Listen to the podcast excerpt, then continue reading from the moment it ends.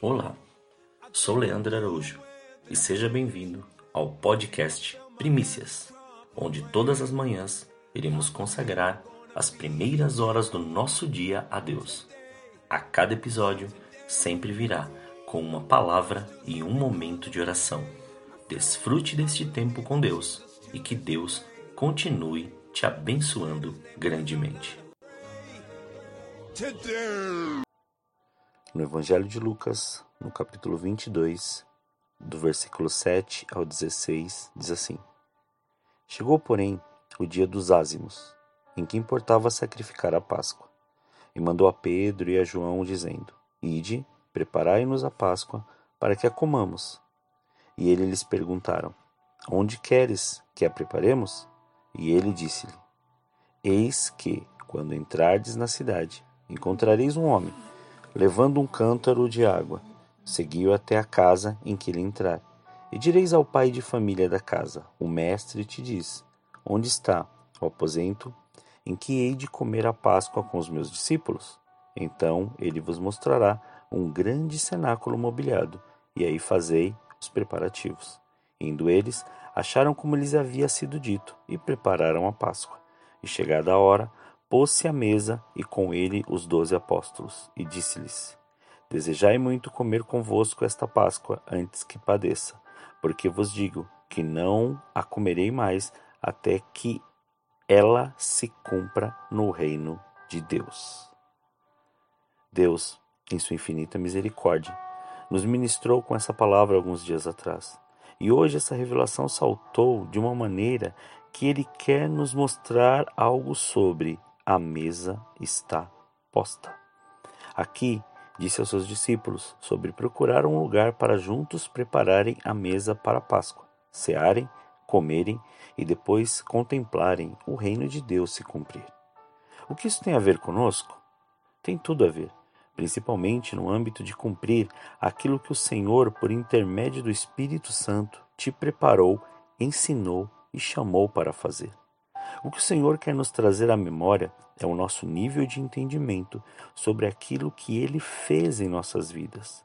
Pois antes de sentarmos à mesa, Ele nos livrou da morte, nos colocando uma condição de vida e vida abundante.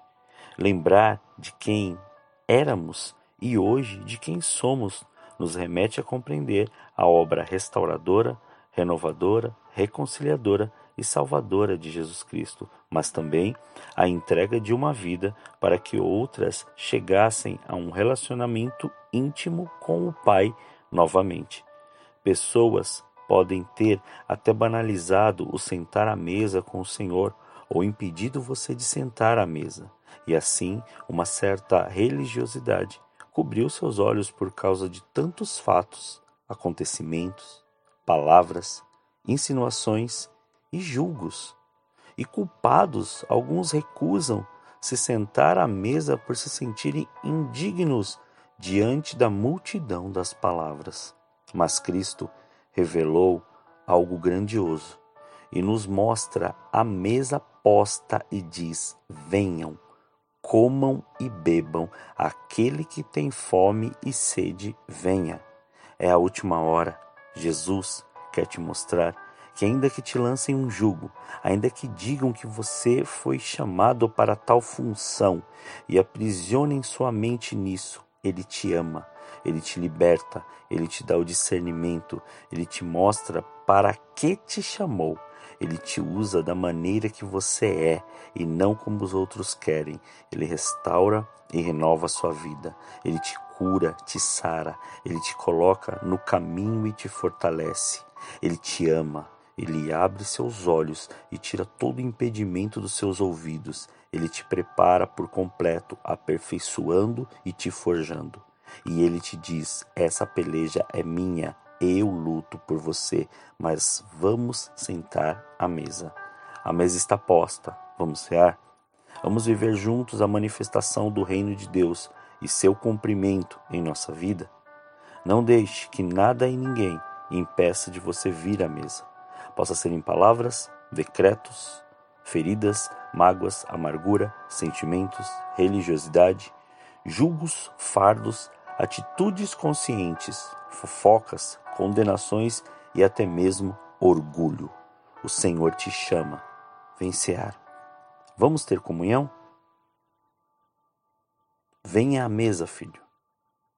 Venha à mesa, filha. É tempo de se alimentar e compartilhar das novidades do reino de Deus. Oremos. Senhor, nós te louvamos e te agradecemos por esse dia. Consagramos, Pai, as nossas vidas, consagramos esse dia, consagramos tudo aquilo que somos e tudo aquilo que temos em Suas mãos.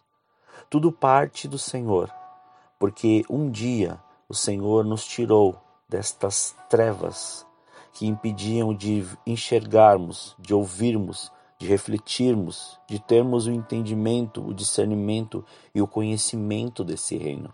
Então, Pai, a partir de agora, que o Senhor nos coloque e que cada vez mais possamos sentar a essa mesa, ter essa comunhão, compartilhar com os nossos irmãos e ser mais próximo daquilo que o Senhor nos chama a ser, não ficar presos em nenhuma destas indagações humanas ou daquilo que o homem quer jogar sobre uma mentira vestida de verdade mas que o seu reino seja estabelecido sobre as nossas vidas. Que o seu querer seja manifesto dia após dia e que sua graça seja repleta e que a sua unção venha, despedaçando todo jugo e que a manifestação do seu poder seja a evidência do seu querer cada dia mais em nós.